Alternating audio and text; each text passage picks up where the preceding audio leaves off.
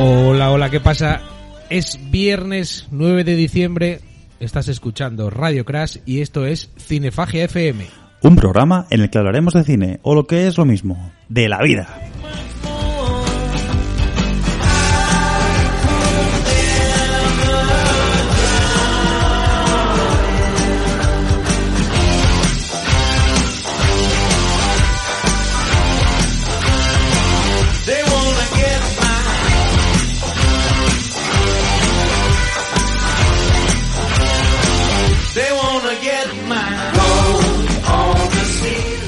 Tardes, Borja, ¿qué tal? Hola Jairo, eh, buenas tardes a ti y a todos los oyentes, escuchantes de Cinefaje FM. Eso es. Los y las. Siempre digo, eh, que- hola Borja, ¿qué tal? Y luego eso es. Siempre.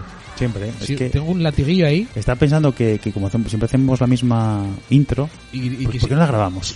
yo también me lo estaba pensando. justo. Sí.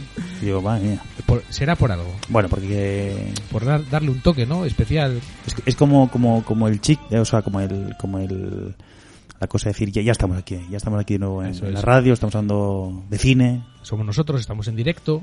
Eh, nos escucháis a través del 105 de la FM si estáis en, en Sisión, en riguroso directo, 7 de la tarde. También en Radio Cuca Novieu, en el 107.3, el 88.5 de Radio Almaina en Granada, en 102.2 de Radio Spirit Trompa, eh, radiotrama.cat en Sabadell y Radio Gallinera.net también, Ujú. allí en el Val de la Gallinera esas emisoras que tienen a bien redifusionarnos y por lo cual estamos aquí desde la radio pues encantadísimos. Borja y como siempre pues lo que dices no hablar un poco de cine de la vida del- de cómo se muestra la vida en el cine de estrenos de cosas nuevas cosas viejas cosas que dan un poco de miedo un miedo un poco más cookie por ejemplo para, para estas épocas navideñas que viene muy bien eh, un poco de todo no y una banda sonora también eh, un poco la banda sonora hoy Autodefensa va a ser nuestra banda sonora. Sí, Borja. sí, sí. Eh, adelantamos la semana pasada que estábamos viendo Autodefensa eh, y nos está encantando. Y además que se ve muy rápido, ¿eh? Se ve Son muy rápido. capítulos de 17 minutos, 20 minutos como mucho. Píldoras, Pildoritas. pildoritas y que tienen pues bueno pues una banda sonora bastante underground Ujú. que también nos gusta mucho. Recordemos que una de las protagonistas es, so- es, eh, prima, me parece, de Rigoberta Bandini que tiene un grupo también así muy iba a decir muy ojete calor. No me quiero yo meter en temas así musicales.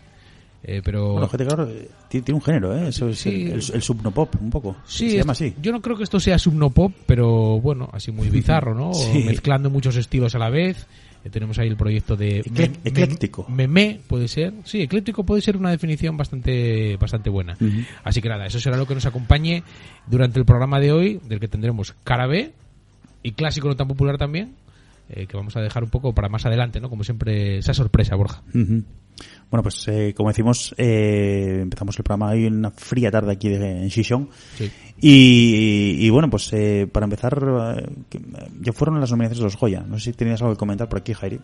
No, eh, de los Goya nada, simplemente bueno, aprovechar un poco que como bueno, como personas que tienen un programa de cine, estamos prácticamente obligados a ver la mayoría de las películas, podemos ver en cartelera eh, Asbestas últimamente, eh, Modelo 77 que tú Sí, sí, tú, sí. Modelo 77 la habías visto En- eh, en el cine. En cine también, ¿eh? Sí, sí.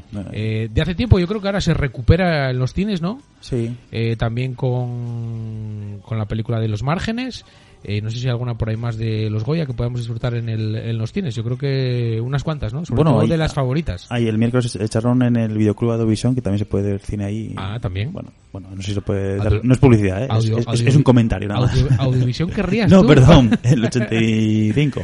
Sí. Eh, pusieron a Carras, que me parece una idea tremenda. Sí, sí. Es uno de los pocos sitios donde podemos ver cine de reestreno. Exactamente, sí, sí, muy bien. Eh, Alcarrás, yo no sé, me imagino que en alguna sala aquí en Asturias, eh, Aquí difícil, igual sí. más difícil, ¿no? Difícil, sí. Y sobre- Igual ahora con el tema de los Goya, eh, la rescatan y la reestrenan de nuevo para, Sí, sí, para disfrutarla. Y sobre todo, pues bueno, eh, últimamente reseñar pues, todas esas nominaciones que tiene Asbestas, que tiene Alcarrás, que tiene también Modelo 77.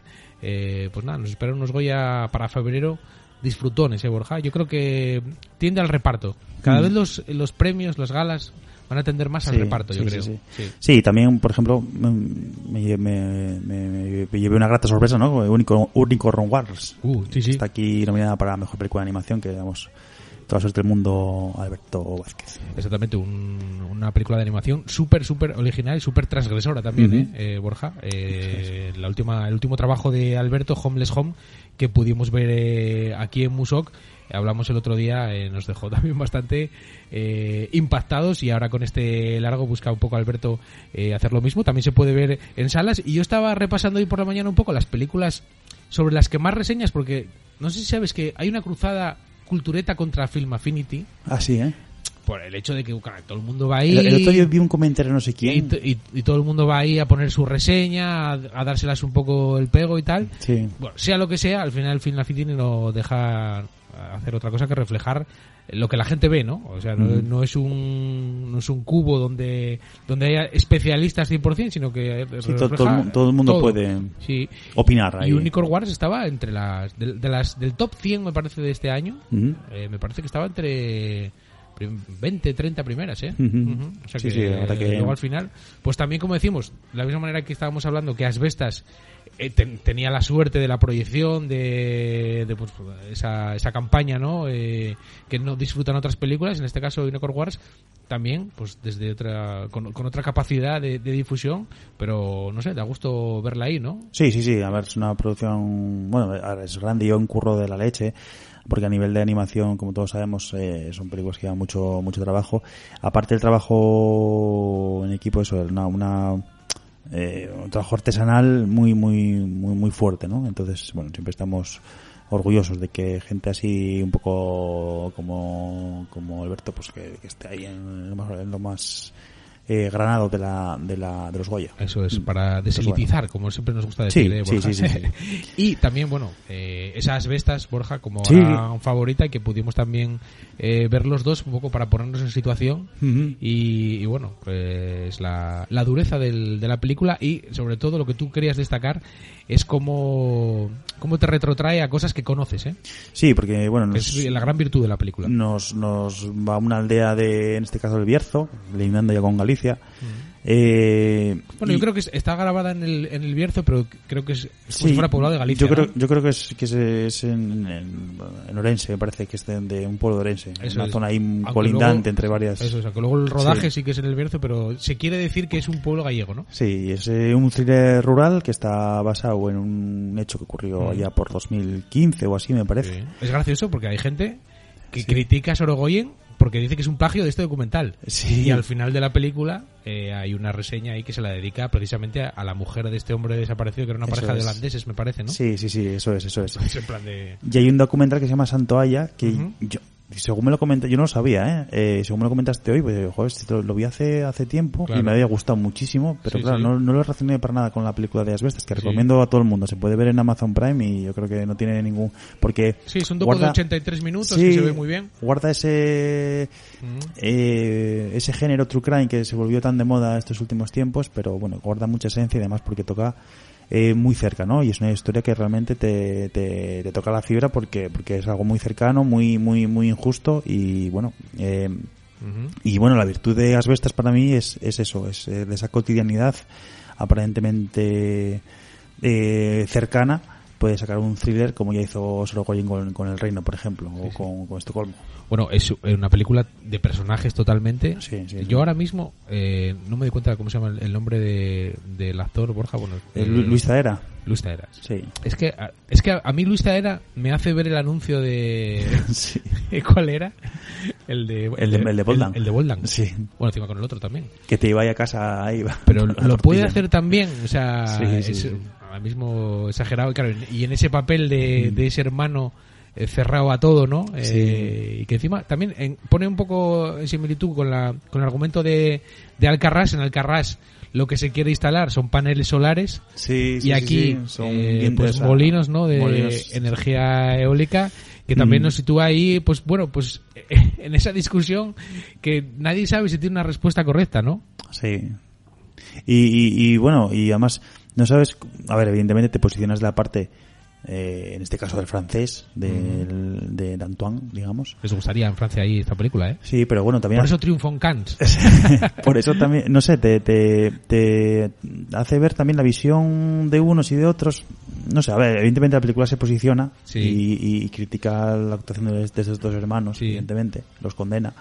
Pero también haces ver un poco la, la, la, la falta de miras, ¿no? La, la, el, el- el pozo donde se encuentran muchas veces este tipo de, bueno, estas eh, localidades o, estas zonas que están un poco contra la espada y la pared, ¿no? Un Sí. poco alejados de todo, que nunca Sí. vieron más allá de, de, de, de su pueblo y este hombre sí tiene aspiraciones y él elige vivir en esa en ese tipo de, de contexto Claro. rural. Sí. Sin embargo, estas personas que nacieron allí no ven más allá Claro. y su única, bueno, no voy a hacer un poco spoiler, ¿no? O sea, eh, su única ambición en la vida es montar un taxi en Orense. Sí, sí. Que ya ves tú que es, eh, Claro. no sé, Sí, sí. un sueño un poco, pues no sé, para mí, para mí, eh, igual hoy cada uno es libre de hacer lo que quiera, Sí, sí, sí, sí. pero es un poco así, no sé. Sí, porque en un momento dado el francés le, o sea, le comenta, ¿no? ¿Por qué, ¿Qué vas a hacer con el dinero? ¿Cuánto dinero? Eh, tal. También el francés, en, en ese empeño en explicarle Sí, sí, que, sí, la, que, la, que la distribuidora de la energía es una empresa noruega, que es en plan de, Sí, "Pues sí, que no te va a entender. Sí, hablándole un poco de ecologismo y esas cosas. ¿no? Claro, y él es en plan de "Uf, que no. Y luego hay un momento también muy bueno que es cuando llega la hija, en, en relación a eso que ves, Borja, y la hija se da un paseo por el pueblo Mm. y lo ve todo, pues bueno, hecho mierda, ¿no? Como muchas de las aldeas y pueblos de la España vaciada y, y vu- vuelve a casa y le dice a la madre, mamá, te tienes que ir de aquí. Sí, sí, aquí sí. no pintamos nada. Sí, sí, sí. Entonces ahí te plantea en plan de eh, conseguimos eh, rescatar esto, cómo lo rescatamos, de qué manera lo rescatamos. Es, eh, Mm. es una situación en la que ahora mismo en 2022-23 es complejísima, Borja. Sí, sí, Yo sí, no daría una respuesta porque no, no sabría cuál sería la, la correcta, vamos. Sí, sí. También la visión de la gente del pueblo, ver ese extranjero salvador, ¿no? Que quiere salvarlo por también, no Claro. sé. Sí, se choca un poquitín también la con- relación que tiene con el, con el otro vecino, con el que se lleva también, ¿no? Sí, no sé, está muy bien, muy bien. Yo creo que capta muy bien sobre Goyan aquí cómo es el espíritu de que se vive en muchas zonas eh, rurales, ¿no? Porque yo estaba viendo y yo me estaba sentía ident- identificado. Sí, hombre, claro. que vi- o sea, vivimos el pueblo como lo vivimos y Ya. tal. Sí, sí. Eh, ves un poco esas, esas realidades. sí, sí. La- en Galicia, la Linde, cuidado con la Linde, La te Linde. decían en Galicia, ¿eh? Bueno, como decían los berrones, eh, pueblos pequeños, grandes infiernos, ¿no? También. Eso es. todo, todo evoca a, un tipo de, a ese thriller rural que, que, que nos gusta. Sí, sí. Bueno, Mm. y al margen de, de los Goya y todas estas películas que podremos disfrutar en Navidad y que, bueno, por suerte están en, en cartelera, eh, también, bueno, en casa, Borja, eh, Sí. la gente está viendo miércoles, por ejemplo, ¿no? Sí. Eh, Sí, yo lo acabé- decía antes que era como una especie de terror así un poco cookie, porque yo Mm. creo que es- el enfoque es, no es para público adulto 100%, yo creo miércoles. No, yo es creo que más yo juvenil. creo que es un eh, juvenil adolescente, sí. eso es. yo ayer, según acabó, yo veía una especie de Harry Potter, pero, pero un poco más oscuro. Sí, sí, sí, sí, sí, Un poco ese Harry Potter de la tercera, de, Sí. de, de la de Cuarón, eso es el prisionero de Azkaban, así un poco más, más serio, pero, pero bien, bien, con alguna dosis de, de sustos, pero bueno, que no se pasan demasiado. Y bueno, me parece una buena... Además todo el mundo está súper eh, volcado con la protagonista, Gina Ortega, ¿eh? Gina Ortega, Que que yo muy bien, de verdad. Sí, yo veía eh, que, que al parecer lo veo como un poco planteamiento de estas series nuevas de Disney. Yo no sé si viste alguna vez, Borja, si te pilló en Mm. algún momento dado ver alguna de estas series nuevas de Disney en la que todo es como muy perfecto. Sí. Todo el, Sí, el elenco sí. eh, pronuncia todo muy bien y Gina Ortega hace su papel de miércoles eh, clavado y eh, precisamente viene de, de hacer series de, de Disney y la verdad es que bueno, un papelazo es un es un Sheldon oscuro, ¿no? Un poco también, ¿no? Sí, sí, sí, sí, sí. Tiene toques góticos. Sí, sí, tiene, tiene ahí bastante... Sí, y luego la ambientación de Tim Burton que, aunque a nuestro amigo Rubén, que hoy lo hemos visto, le mandamos un saludo. Eh, hay mucha gente detractora de Tim Burton, ¿eh? Que está Sí, viendo esta sí, serie y sí, está sí. poniéndola a parir, pero claro. No, que no, pero- Nosotros le tenemos cariño por... Es que nos ha dado la, la, la, la infancia, Borja. Y además... Y ¿Cómo además lo vamos a poner a parir No, aunque no, se le vaya la pinza con los pulpos y la, y la trezo? Además, además, Juan, el reparto está, está Catherine Zeta-Jones, Sí. eh, Luis Guzmán también, que hace de- es el, el que hace de marido, ¿no? De, El marido, de- sí, sí. ¿Cómo se llama? Eh, Ahí no me... Bueno. El señor Adams. sí, ¿puede ser? bueno, posible.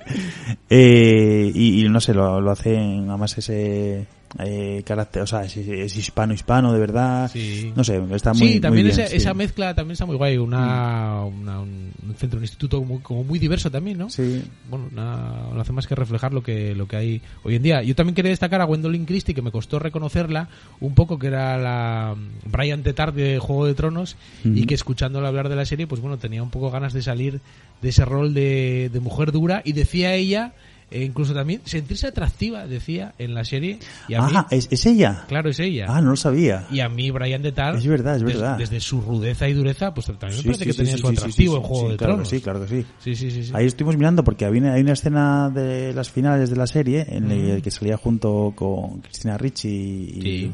Y es que y era, le sacaba un cacho a la Virgen. Y mide Sí, uno- sí. 1,93. Sí, mide. sí, es muy bueno. Mientras que. Cristina Ricci mide pues, pues, pues 1,57 por ahí, más o menos.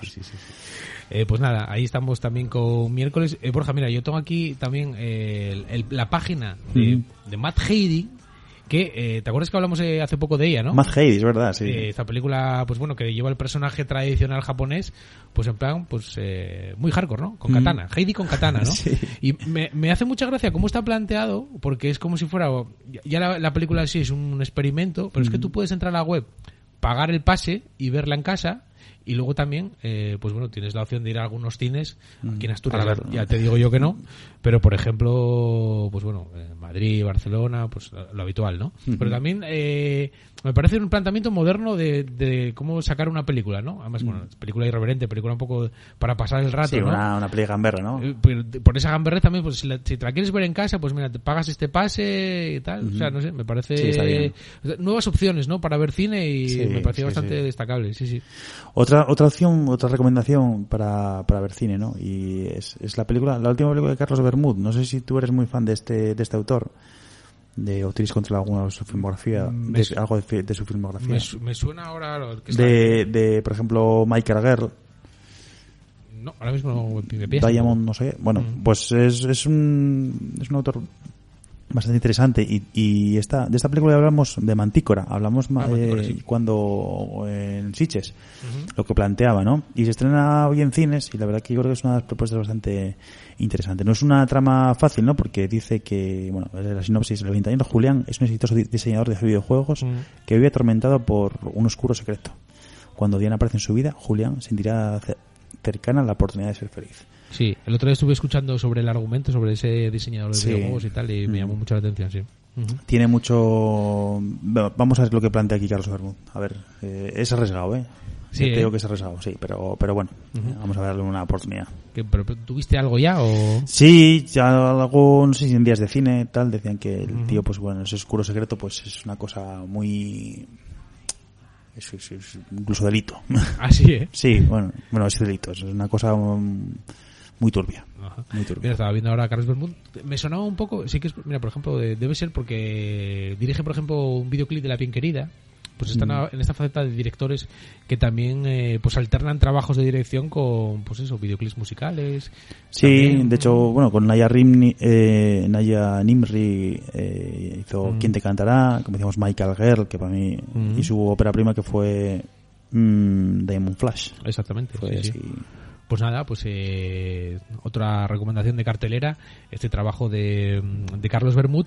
Y nada, Borja, yo creo que ya hemos hablado de autodefensa, no sé si quieres destacar algo más. Va a sonar eh, la banda sonora hoy en este Cinefagia 273 eh, y con esto ya actualidad ventilada más o menos, ¿no? Sí, más o menos. No te dejas nada, ¿no? No te se- dejas nada, ¿no? Seguro que hay cosas por ahí interesantes que ver. Sí, Eh, a ti te pasa que luego llegas a casa y dices, ostras, Tenía que haber comentado esto. pero ¿cómo no hablamos de esto? Sí, bueno, sí. hablamos de otras cosas, ¿no? Bueno, sí. Igual un poco más tontas.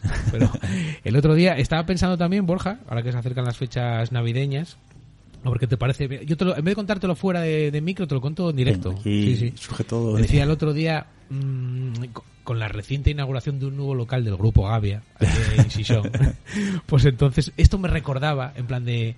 Puede ser como una propuesta para Navidad, ¿no? Esos mensajes Mm. que esperamos de, de las oyentes que nos mandan. Eh, ¿qué, ¿Qué puedes pasar de películas que has visto? ¿Qué puede estar pasando ahora? Y por ejemplo, yo me estaba imaginando que como en Desafío Total, no, Desafío Total no, en Demolition Man, Mm. eh, todos los eh, todos los negocios de hostelería eran un Pizza Hut, eran un, ta- un Taco Bell, pero que de aquella que aquí no se conocía, eran un Pizza Hut.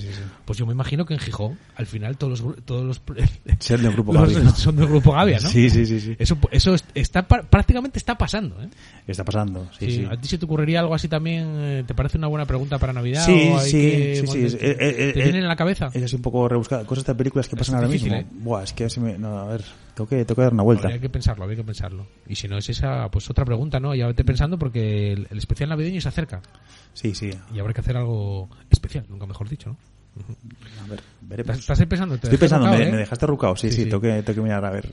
Bueno, mientras piensas... eh, Yo creo que las videollamadas, por ejemplo. Bueno, la que- videollamada es algo que... Y algo sí- que eso está- sí que está total, claro. Pero yo creo que tampoco es tan guay Sí. como lo planteaban en principio, porque yo tengo, yo nunca hago videollamada, no sé si muchas personas sí lo hacen, ¿no? Pero yo... Sí, que en las no- películas se plantea como algo Sí. que ya para siempre ya. Sí, ya no te llamo al fijo. Pero no, no, no. no. Ah, bueno, al fijo. O, o- o llamar. Tú eres de llamar, ¿eh? Yo soy de llamar, sí. Sí, a ti te ahí- gusta andar dando Sí. rodeos. Sí, sí, sí.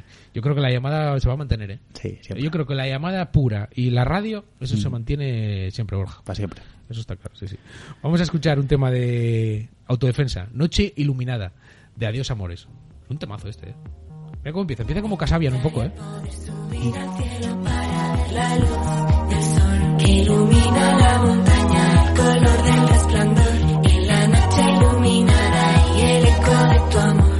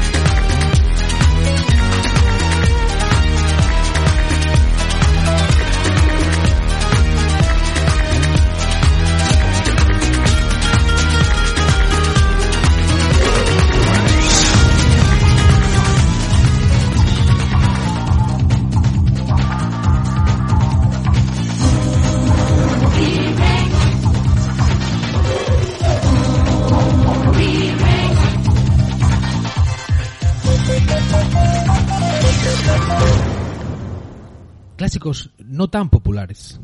Con Borja Fernández. Tienes que decir con, con yo, mi- con yo. Conmigo. Conmigo. Conmigo mismo. Pues, eh, Oye, qué, qué un rollo, Noche Iluminada, ¿no? Oh, muy buena, buena, buena canción. No, la verdad que la banda sonora de, de, Sí. de autodefensa está muy, muy bien. Muy Sí, bien, sí. muy pensando yo en cómo definir autodefensa para que la gente la vea. Es en plan de, hago lo que quiero porque puedo, pero cuidado que hay veces que, que cometo excesos. Sí, sí, sí, sí. Eh, Es una serie pues que critica muchos aspectos que son que hay que reseñar, evidentemente, pero también, bueno, eh, Crítica hacia las sí. protagonistas también, ¿no? autocrítica también. Autodefensa, autocrítica Esto y... es una, es una- a mí me parece fresquísimo, es una serie Sí, obligatoria sí, sí, ahora sí, mismo sí. para todo el mundo y que se sitúe en, Sí, desde el punto de lo que vista está pasando, ¿no? estético. Quizá bueno, no sé, igual estamos un poco mayores ya para, para estas cosas, no sé. Te digo yo que sí. Pero bueno. Sí, sí, sí. Eh, sí. pero bueno, está muy bien la serie, además te hace pensar y te hace decir tú, joder, pues igual no lo estoy haciendo bien del todo como, como hombre. Claro, pero bueno. Hombre, eso, Eso fijo. eso es de las cosas que más claras deja la serie. Sí.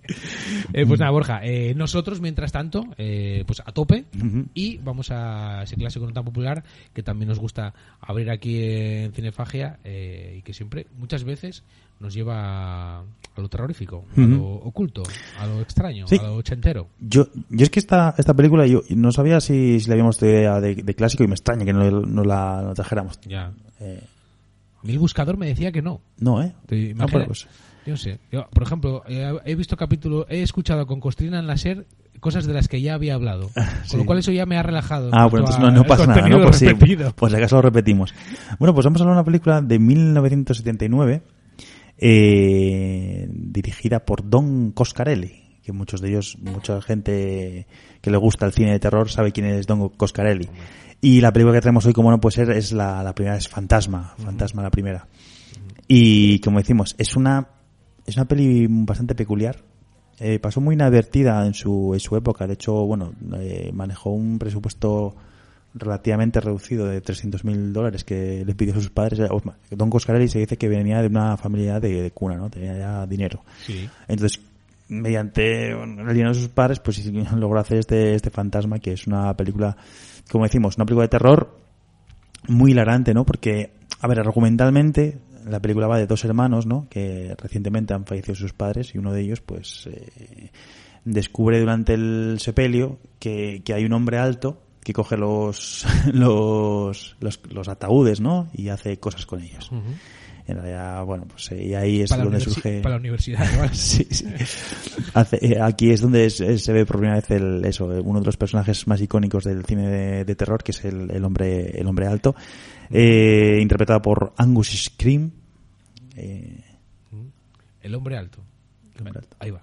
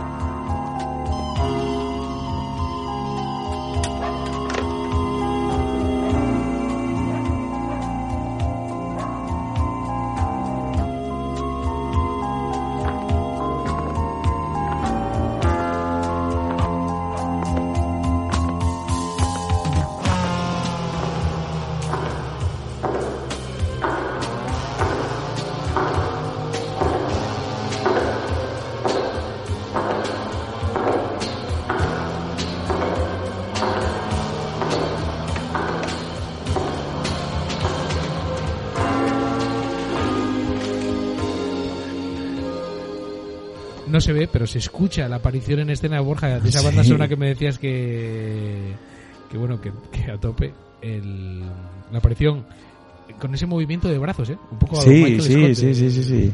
Es que, es que es muy icónico el hombre, el hombre. Eh, Angus Scream hace un papel ahí tremendo, ¿no? Eh, que para mí es, al, al margen de sus protagonistas, de, de, de Mike, que es interpretado por Michael Baldwin, y su hermano, bueno, eh, Jodie, que es interpretado por Bill Thornbury, eh, yo creo que Angus Scream, que hace de hombre alto, es el, el el- personaje más icónico de esta, de esta saga, que dura ya, o sea, es- me parece que son cinco partes, eh, duró más de 40 años, Ya tiene cinco partes ya, ¿eh? cinco partes.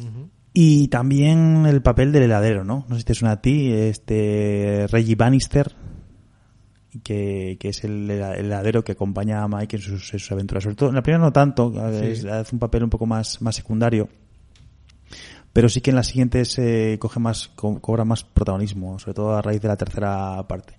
Sí, sí. Eh, como decimos, es, es una saga eh, de cinco películas, me parece que llevan a, a día de hoy.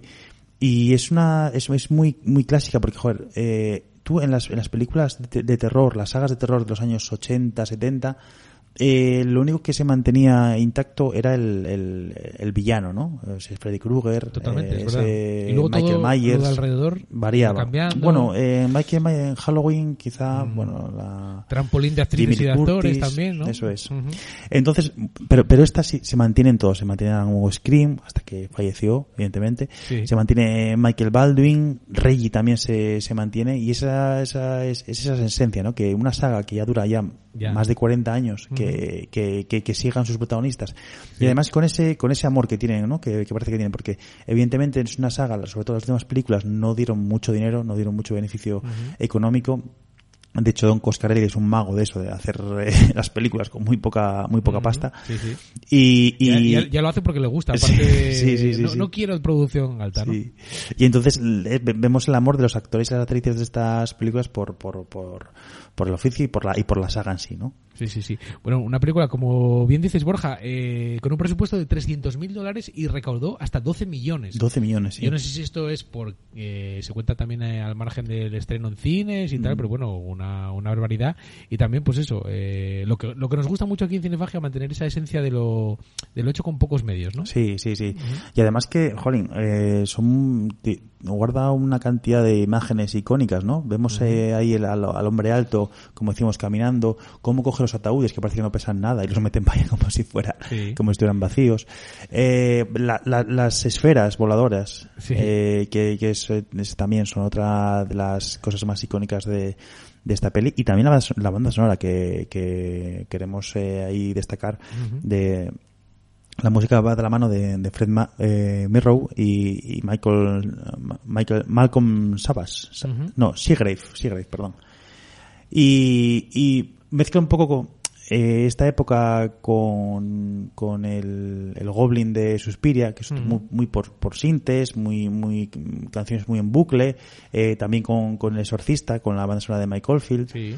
Mm, Bueno, es un poco, pues, pues esa, esa esencia, ¿no? Esa, Sí, sí, ese la- jingle, jingle que tiene. Eso es, y y la- que te hace más, más inquietante que incluso. La, la peli es de 1979. o Sí, que sí. Va por ahí. Vamos a escuchar el, el tema principal.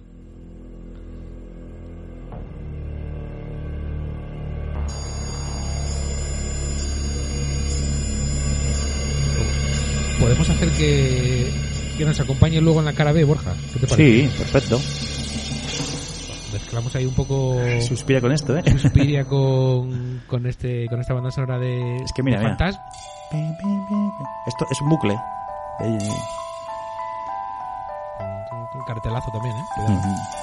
Luego lo ponemos, que vamos a hablar de, de fantasmas, precisamente vamos a hablar hoy en, en nuestra cara B y yo creo que nos va a servir como, como buen enganche. Sí.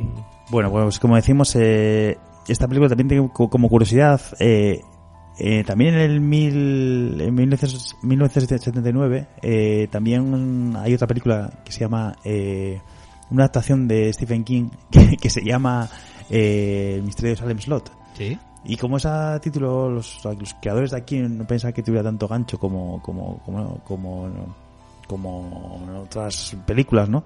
Decidieron llamarla Fantasma 2, aprovechando un poco el, Ah, el tirón de ¿eh? Fantasma. Sí. La llamaron Fantasma 2, pero tú ibas a ver Fantasma 2 y era, era la, de, la de Stephen King, la de, la de Tom Hooper, la de... Una, una historia muy del libro de, de Josín, ¿eh? Sí, sí, sí, totalmente.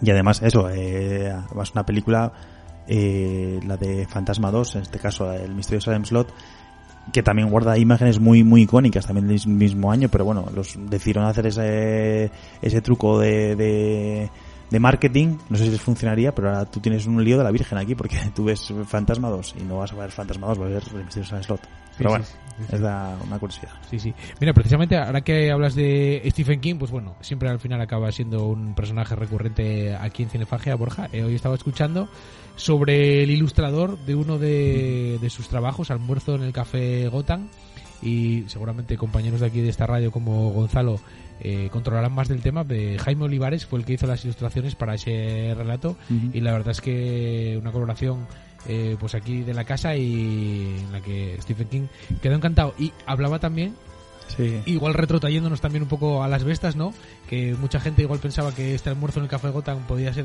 pues todo eso de, Mm. de Stephen King de lo habitual como lo que pasa en It no y al final pues es ese relato también costumbrista y esa construcción Mm. de, de la vida de los personajes y de las vidas y las durezas interiores no un poco. Sí, sí, sí, sí. Así que nada es un, es un buen regalo para Navidad Borja ¿eh? Es buen regalo, sí. Sí, mira, por ejemplo, doble, doble regalo de libro. El, el libro de Josin rebobinando, del que nadie todavía. Acertó, ¿eh? Incluso con Joder. pistas. Yo tengo en casa ya. Sí. ¿Todavía? eh, igual te la.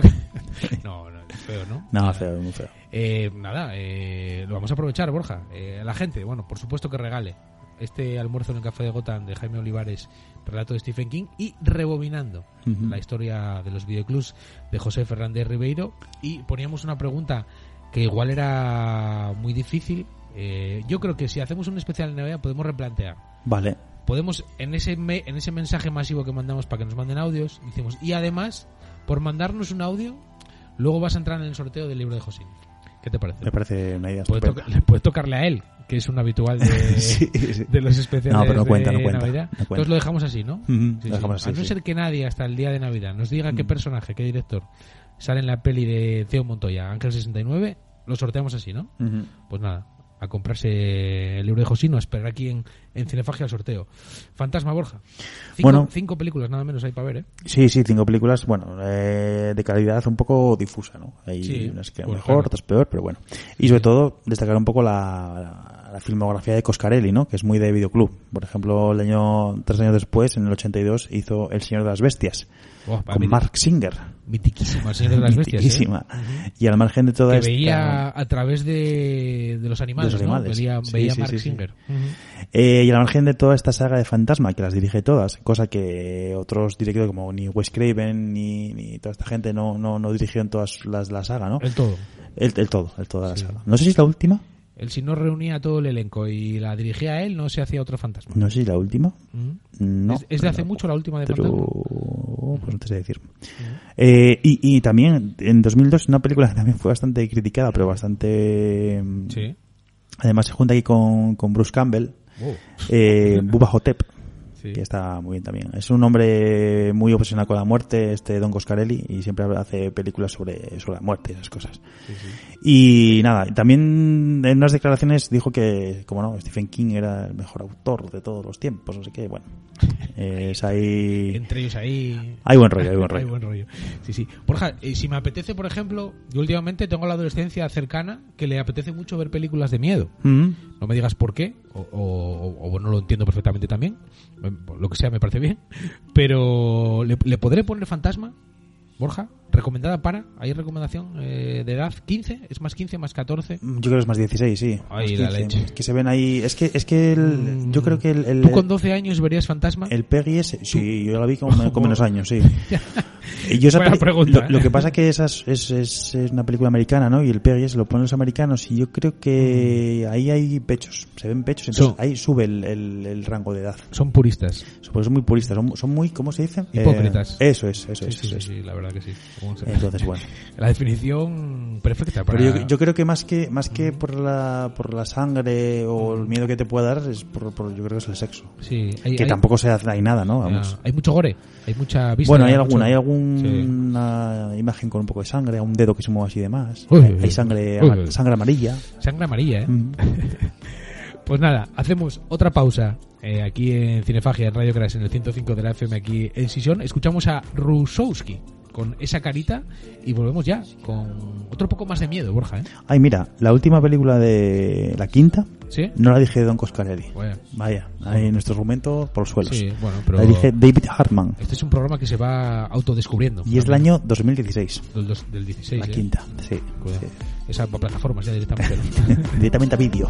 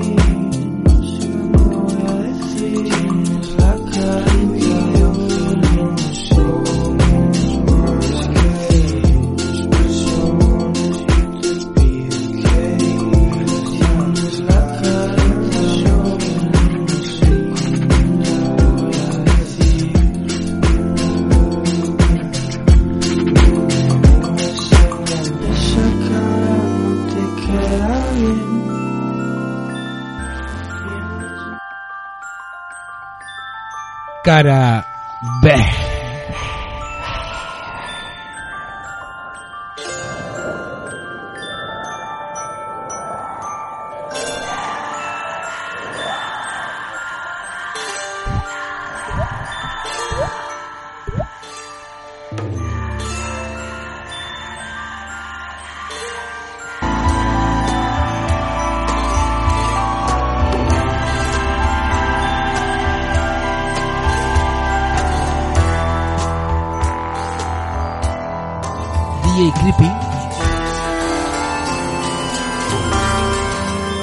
banda sonora la, la cuenta para Halloween, ¿eh? Queda el, en Navidad queda mucho resquicio de Halloween, ¿eh? Sí, sí, sí. Yo tengo, yo tengo calabazas por casa todavía. Sí. Son un poco... Es la antesala de la, de, de la Navidad, ¿eh? Son un poco... Son un poco navideñas también, ¿no? Sí, sí, sí. Bueno, Borja, eh, sin ninguna razón, yo no sé si Phantasm, la película de Costarelli, eh, tiene ese título porque es una traducción esta vez literal, ¿eh? Sí, es Eh, PH sí. fantasma. Eh, ¿Por los fantasmas directamente o, o no?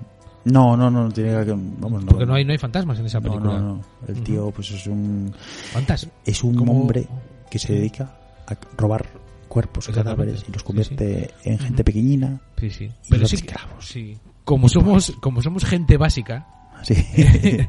pues eh, Gente, sí. dijimos carabe y pusimos en Google fantasmas. No, más o menos. ¿no? fantasmas en, en sí. rodajes. Y es una Eh, foto nuestra. Sí. que sí que es verdad que nunca lo hablamos o alguna vez así como de pasada, ¿no? Porque por ejemplo, Posterge- Poster, Poltergeist es muy mítico, ¿no? Eh, lo que pasaba por allí. Eh, pero hay más películas en las que apariciones eh, pues hicieron que el rodaje pues tuviera ahí pues su intríngulis, ¿no? Sí, sí, de hecho, hablando un poco de esto, pues eh, eh, eh, en Fantasma precisamente, pero en Ghost, Ujú. otra peli de otro calao, hubo un fantasma, ¿no? Aquí, Jairo. en, en Ghost. En Ghost. En Ghost andaba por ahí. No, no me acuerdo quién era, pero andaba por ahí, sí, sí. Sí. Ah, ya, ya me estás leyendo de la lista, ¿eh? Ya estoy leyendo la lista, sí. Ah, vale, vale, perdón. Sí. No, que estaba yo aquí eh, preparando otras cosas. Estaba un Es poco... que venía un poco, pues bueno, pues a mezclar fantasma con Ghost, pues al Sí. final, oye, Ah, ya, bueno, claro. Sí, sí, obviamente, ¿no? que joder. No, te decía que, por ejemplo, ahora, antes de hablar, hablamos de Ghost, si quieres, si quieres andado por ahí, eh, que es evidente que, que para, y, y viene también a colación, ¿no? Que es, eh, por ejemplo, decía en el rodaje de Blonde, la película de Marilyn Monroe, Sí. un- buscando información para realizar esta sección profesionalmente, eh, que había parecido también que todo el mundo se presentía que el fantasma de Marilyn estaba por allí, por, por el rodaje. Y tú le preguntas a, a cualquiera y te decía, sí, sí, por supuesto. Claro. Un poco la, la- la sugestión, ¿no? Y, ¿Cuánto hay de sugestión y cuánto hay de ayuda Mm. para que, yo qué sé, pues darle ese aura a la película, ¿no? Al rodaje para luego vender, para luego tener cosas que contar en la rueda de prensa, ¿no? Y todo eso. Marilyn, Marilyn estaba allí. No sé qué opinas Mm. tú si... No, hombre, al La, final... la- la sugestión es importante y la sugestión afecta, ¿no? Sí, sí, sí, afecta mucho. De de hecho, creo que es una película de Amenábar que habla un poco de, de Sí. este, de este rollo de en un pueblo, sí. Incluso Luces Rojas de Rodrigo Cortés también habla un poco de, de ese tema de la, ju- de la sugestión. Sí. Y, y sí, sí, sí, todo, si lo adornamos todo con un poco de, música así un poco medio gótica y, y dos voces como las nuestras un poco misteriosas, pues todo, Yo creo que sí. todo fluye. Se, se quiere, si, se, si se quiere oír, se oye. Eso es, Sí, eso sí. es. Cuando te ponen ahí la psicofonía y dices tú, Claro. el niño y ya. Claro, y como no Chico. y como no podía ser de otra manera, en el rodaje de Ghost, por Sí. ejemplo, eh, pues claro, ahí había cosas y sobre todo esto tenía que ver con el estudio donde se estaba realizando, ¿no? El, el estudio 19, me parece. Sí, de hecho decían que era uno de los sets más embrujados de, Ho- de- de Hollywood. Eh, dice que, según la leyenda, el fantasma de nada menos que Orson Welles, que lo utilizó para Ciudadano Kane, eh, se da un garbeo por allí en ocasiones. Sí, ¿no? Ujú. Se daba por ahí el- Claro, pe- pedazo también, pedazo espíritu, ¿no? La- ahí, pedazo fantasma. la pasadita. sí, sí. Hay otras igual menos míticas, como por ejemplo el rodaje de Los Huéspedes, que es de Ty West del 2011, que esta no es de hace mucho, ¿no? También un rodaje con puertas que se abrían y que se cerraban, que bueno, eso Claro, eso es lo que yo te digo, ¿no? Eh, ¿Hasta qué punto igual anda por ahí haciendo... Yo, sí- yo sí, por ejemplo, si estuviera, si fuera parte del rodaje, yo esas cosas las haría sin parar, claro. Hacer como un poco el tonto, ¿no? Eh, pero, por ejemplo, es La Profecía, eh, la película de John Moore de 2006. esa Sí, esta es, tenía esta es el, el remake. Ya, ya la, Sí, no es la original. La original tenía la de Gregory Peck de, de Richard Donner de 76. También tenía bastante aura misteriosa alrededor de ella, ¿no? De hecho, varios eh, se dice que varias personas de, del rodaje eh, murieron. De hecho, Richard Donner sufrió o estuvo a punto de sufrir un accidente de avión eh, bastante importante. Bueno, bastante importante, un accidente de avión, esto es, es- es importante. evidentemente. Pero bueno, eh, pero en esta en este remake también hubo, cosas así bastante tétricas, ¿no? Sí, al final hasta dice por aquí que se, se perdió parte de la, de la película en un, en un incendio en el laboratorio y que luego costó rehacer un poquitín todo lo que es el, el film. Eh, bueno, pues nada, al final, Mm. eh, alguien que mete la pata también, ¿eh, Borja? Sí, fue ya- de- de- dice aquí que, se, que La eso- in- eh, ojo, eh, a ser un poco duro, eh. La incompetencia hace que luego quieras agarrarte a los fantasmas, eh. Sí, sí, los fantasmas. Que hiciste con, con ese mechero. ¡Ay, los fantasmas! Y, y bu- buscando un poco lógica o conexión con, con el film, Sí. decía que eso, que uno de los, que un código digital eh, que dio la pantalla de error, ¿no? Da- Daba como error el código 666. Sí. Así que bueno, Claro, me, una profecía como no, ¿no? ¿Cuál va a ser? Oye, tengo por aquí también una película de Claudio Guerín del 73, que además nos vuelve otra vez a llevar a Galicia, Borja. Ah, esta La, sí. la campana del infierno. ¿A ti te, a Sí, ti sí, te, te sonaba este rollo? Y hay mucha... Yo creo que, es- que se, Superchería. se suicidó el director, me parece, ¿no? Uno- o, o no, tuvo un accidente, tuvo un accidente y, o- alguien y, y cayó.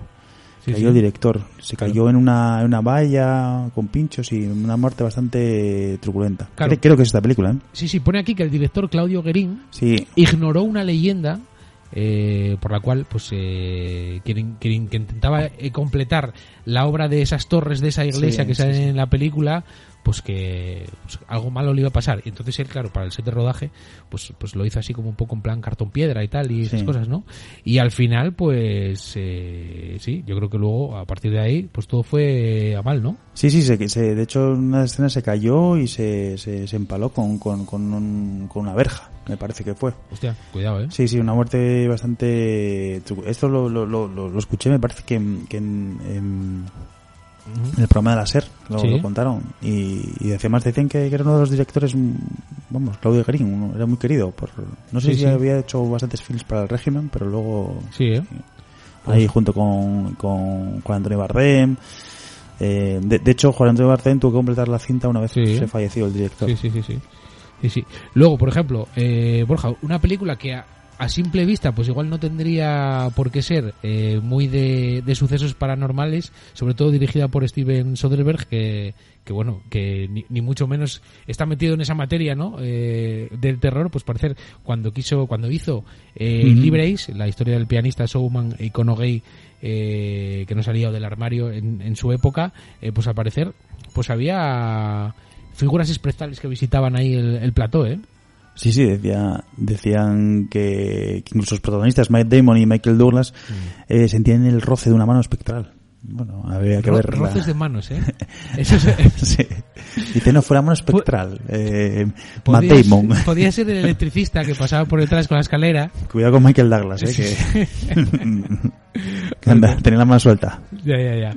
Eh, la historia apa- apareció la primera vez publicada en el infame Natural Inquirer, que es el tabloide más carroñero y sensacionalista de los Estados Mm. Unidos, con lo cual ahí Bueno, sí, hay un poco de. sí de que ya cuenta, humor, ¿eh? Sí. claro, alimentando también, pues bueno, eh, claro, porque todo esto, o sea, todas estas conspiranoias y apariciones e historias alimentan mucho, ¿eh? Sí, sí, claro. Son sí. generadores de contenido y, y por ende también, pues de. Y bueno, y también de son algo como, de perres, ¿no? como dices tú, son Mira, publicidad Iker también. Jiménez, que bien le va.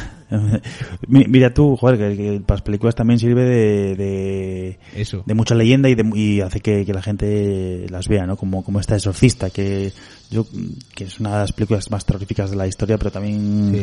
eh, guarda una aura también de, de misticismo y de terror alrededor de ella, al- alrededor de la producción, que, que bueno, ya comentamos aquí varias veces, ¿no?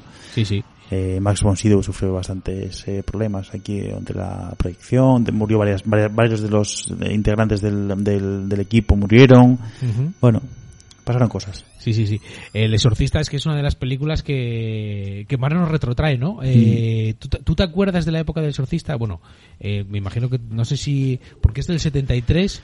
Sí. Yo no sé en qué momento, una película que es del 73, pero por ejemplo, como que tiene un boom a, a- a la edad en la que nosotros podemos ver la película, ¿no? Sí, Y tu sí, círculo sí. de amistad de Eso repente es. ve el Exorcista, sí que es verdad. Luego hubo un restreno. Yo me cagué en el cine viendo el restreno. ¿eh? Yo lo vi el día del, del estreno, vi el restreno y ahora que me- gustó mucho. Además era un montaje de director de, de sí, este, y Ya sabes que con un- siete minutos más de, de metraje y era un espeluznante. Yo soy muy miedoso y fui al cine cagado. Y además fue un, hicieron también un, un doblaje nuevo. Y Exactamente. es, aún así le meten más efectos de sonido. Yo recuerdo sobre todo la escena que más me acojonó fue la que, la que de repente está oyendo una especie de psicofonía de, de la niña y de repente suena el teléfono. Y ahí pegas un brinco porque te saca totalmente Sí. de... y es, Sí, es, es, es, un película, la Le verdad. llamaría, le, le llamo le gustaría mejorar su tarifa. Sí, sí, sí. Bueno, Friedkin, eh, leemos aquí, Borja, eh, que eh, había un asesor religioso y como estaba el ambiente así un poco chungo, pues le pidió directamente a ese asesor que realizara el auténtico exorcismo para ver si despejaba el ambiente. Sí, Que, ¿no? que es un exorcismo un poco en plan de habla con habla con el diablo o la persona Sí. malévola que está aquí llenando todo esto de una aura malévola y despéjamelos un poco un poco interesado. un poco esto. Pues le- le- Eso, eso, pasó también un poco, eh, yo creo que en Terror en Amityville la pasó algo parecido. No Sí, sé sí. si en el caso real o en la película, pero sí que pasó algo parecido. Sí, sí, sí, sí, sí. Y luego, eh, ya para terminar, Borja, eh, bueno, tenemos Expediente Warren. No sé si Expediente todavía... Warren, eh, Que fue una de las... eh, el nuevo terror que nos llegó, eh, de esas primeras, y como Mm. no, también venía acompañado eh, pues de historias así paranormales de rodaje, yo creo que en el pueblo, ¿no? Allí en esa, en esa América profunda, puede ser, ¿no? Sí, sí, sí. Eh, la historia cuenta la, la, vida de, lo, que le pasó a la familia Perrón, que son los protagonistas eh, reales del, del film, ¿no? Y ahí también pasaron cosas. El director dice que reconoce que haberse quedado con muy mal cuerpo, eh, que ve a su perro husmear en los rincones de su despacho, como si estuviese alguien que, que persiguiendo algo que no estaba allí, ¿no? O sea, Sí, sí. Vemos ahí cosas que, que los animales que parece que tienen una un sexto sentido para todas estas cosas. Por ejemplo, no sé si te, ha- te ha pasado a tu gata, Jairo, Sí. que se queda mirando por un sitio como si hubiera alguien y Totalmente. no, veía a nadie. y te quedabas ahí. Hombre, eh, es que si tú tienes alguna paranoia y tienes alguna movida de estas, eh, pues eso, que estás eh, sugestionado, ¿no? Eh, cuando tienes un animal de compañía, esto se multiplica. Porque claro, ese animal de repente siente cosas, oye cosas, ve cosas. Entonces, claro, en plan de, vio algo. Eh, ¿Quién, quién no ha, quién no ha dicho mi perro vio algo? Sí, sí, sí. Subir por la escalera. Y si mi perro vio algo, Es que lo vio. cuidado con mi perro, es que mi perro no es como el tuyo. mi perro es el puto amo. Eso es, pues, pues al perro de James Wan le pasó algo así parecido. Sí, sí, sí, sí. Y bueno, como no, una película de terror siempre está rodeada de este tipo de, de comentarios, ¿no? Claro, claro. Tampoco queremos aquí alimentarlo demasiado. Un poco sí. Un poco sí, bueno, nos Pero, gusta, pero sin caer, bueno, riéndonos un poco, ¿no? Porque al final, por ejemplo, yo estaba riendo también que en esa película eh, alguien había leído el guion y se le había eh, ap- aparecido el portátil arañado. Pues Sí. igual fue el gato. Igual fue el gato. Igual fue el gato también. Se quedó mirando para... O el perro.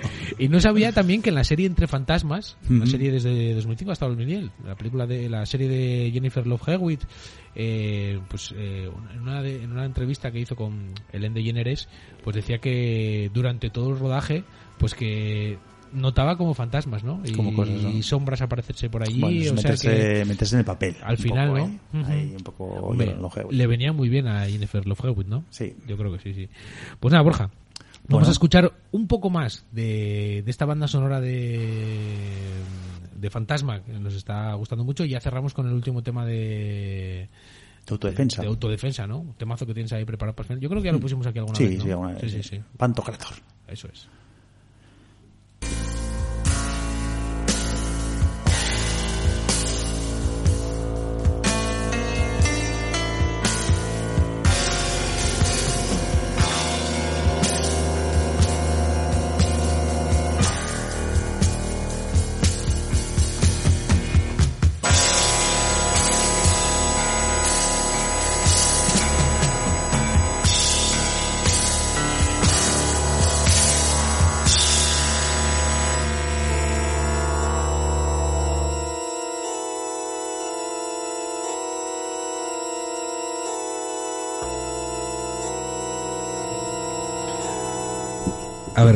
Te, cuento, te cuento ahora este, este mini, mini este mini parón antes de, de recibir, eh, de, de- de encarar el final del programa y sí, poner sí. el último tema. Y es que tenía un audio de DJ Bajo Cero Ajá. de Víctor y sabía que me iba a comentar alguna movida, sabía que nos estaba escuchando.